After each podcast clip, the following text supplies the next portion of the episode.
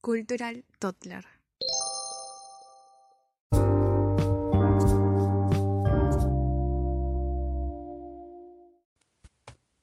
Hola a todos, ¿cómo están? Yo soy Yerka Steph y bienvenidos a Cultural Toddler, episodio número 8. Todo sobre el Ramadán. Bueno, antes de empezar me gustaría partir por esto, ya sabemos que vamos a tocar una nueva cultura, vamos a hablar de religión, entonces lo primordial siempre tiene que ser el respeto, así que con respeto todo se logra.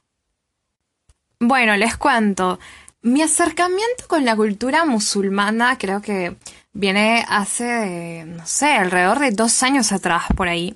Y, y realmente yo no sabía nada, casi nada de la cultura musulmana y, y, realmente me llamó mucho la atención, sobre todo el tema de sus tradiciones, eh, no sé, tal vez eh, la comida también es bastante interesante, pero sobre todo las tradiciones. Y algo que siempre me llamó la atención y será que, no sé, está muy cerca al mes de mi cumpleaños, es el mes del Ramadán. Y a esto quería llegar, porque siempre nos preguntamos qué es, tal vez lo hemos escuchado por ahí por, no sé, algún youtuber, algún personaje famoso o simplemente, no sé, lo vieron en algún video por Instagram, pero realmente eh, yo también no tenía la idea muy clara, yo pensaba que era un día particular, pero no, resulta que el Ramadán viene a ser el mes en general, es el noveno mes en el calendario lunar musulmán. Partimos por eso.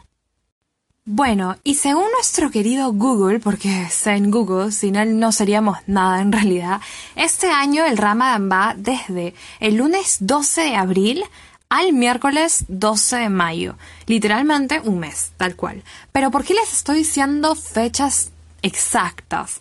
Porque comprenderán que cada año la fecha varía, es eso. Simplemente para ellos es un noveno mes, pero los días pueden ser diferentes, así que ya saben. Ahora, si hablamos un poco del origen de la palabra, me dirán etimología yerka, bueno, algo así. Sí, se le conoce por Ramadán, pero también se le puede decir Ramazan.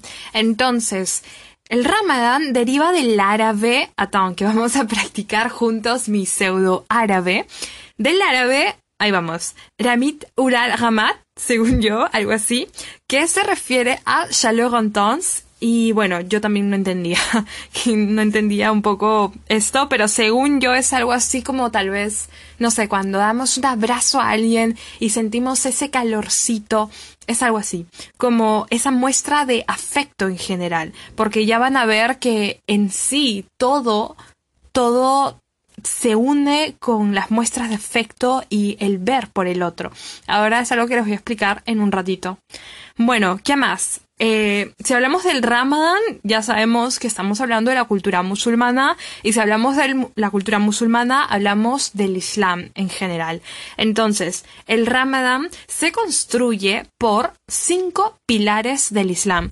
Y atentos, porque esto es algo que es súper importante y creo que acá está una de las cosas que a todo el mundo les llama la atención. Lo primero es la fe. La fe. Luego tenemos la peregrinación a la Meca, o en la Meca, según yo. Luego está la oración. Luego tenemos la limosna. Y por último, el que a todo el mundo le llama la atención, el ayuno. Ahora les cuento un poco cómo es esto de la práctica del ayuno. Sí, básicamente se ayuna desde la mañana, digamos que desde las 6 de la mañana hasta la noche, hasta las 6 de la tarde, más o menos. Vamos a decir que es hasta la hora que el sol se va, se guarda, desaparece, sunset, tal cual. Entonces, se ayuna por toda la mañana y a la hora de la noche viene el goce. Pero les cuento qué es lo que no se puede hacer durante todo el día. Pues me dirás, Yerka, solo no se puede comer. No, en realidad no es solo eso. Es algo un poco más profundo, ¿saben? Es, es algo que va más allá de simplemente prohibiciones. Como por ejemplo, ¿qué está entre las prohibiciones? Comer, evidentemente. Beber, nada de bebidas yerca, ni agua, ni agua, créanme. Luego, nada de fumar, nada de, nada de licor, nada de esas cosas tóxicas, negativas para el cuerpo, nada. Y mucho menos relaciones sexuales. Entonces, todo eso durante el día, pero a la hora de las 6 de la tarde, qué sé yo, a la hora del sunset, cuando el sol se guarda, pueden comer y beber todo lo que quieran, créanme, porque después wow, es un banquete de comida que no se imaginan. Y, sí, pero todo eso tiene un porqué en realidad. No es solo el prohibirte por prohibirte, sino que lo que se quiere es que uno se enfoque en... Ah, claro, no va solo eso con ayuno, sino que durante el día también tienen sus momentos de oración, que leen el Corán y tantas cosas. Pero es eso, lo que se prioriza es enfocarse en la espiritualidad de uno y la reflexión.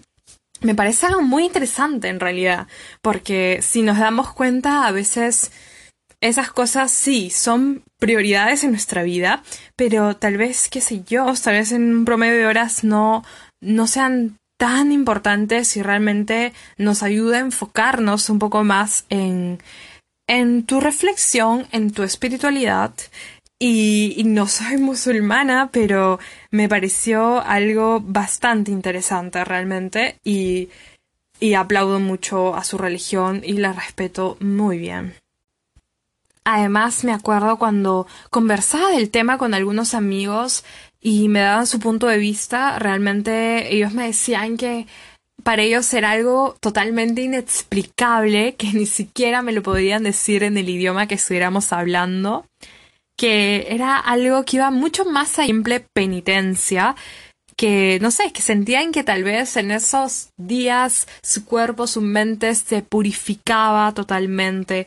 Era un momento donde todo lo malo se iba, de olvidar rencores, peleas, algunas disputas con las personas más cercanas y de perdonar, de perdonar finalmente todo y olvidar todo lo malo.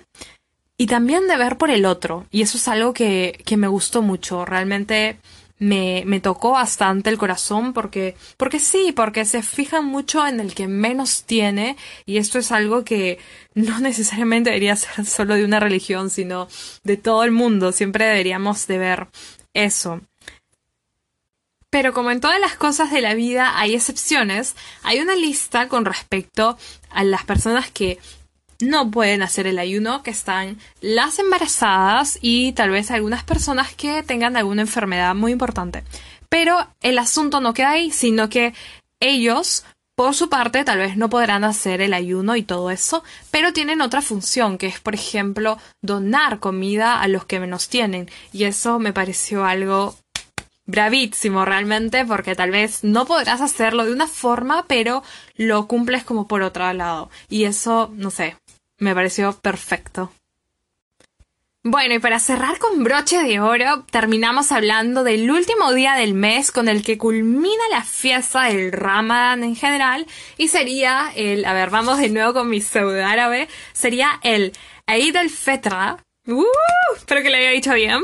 Que celebra el cierre del ayuno. Ahora sí, ¡bravo! ¡Lo hicimos! Realmente, feliz Ramadan, happy Ramadan con todo el mundo. Y espero que, que les haya gustado mucho este tema. Yo sé que tal vez es algo muy distinto para algunos, pero no sé, a mí siempre me llamó mucho la atención la cultura musulmana y el idioma también, el árabe es un idioma muy complicado, pero no imposible. Y espero que les haya gustado mucho y que sigamos aprendiendo juntos muchas cosas. Bon, t'ai mis en français parce que oui, j'ai mes abonnés qui parlent français évidemment, qui sont musulmans et tout, voilà. Bon, merci, merci pour tout j'espère que je peux exprimer un peu sa culture, sa merveilleuse culture. Et bon, merci. Et attends, n'oublie pas de suivre moi sur Instagram comme arroba toddler et arroba Bon, c'est tout. Merci. À bientôt. Hasta la próxima.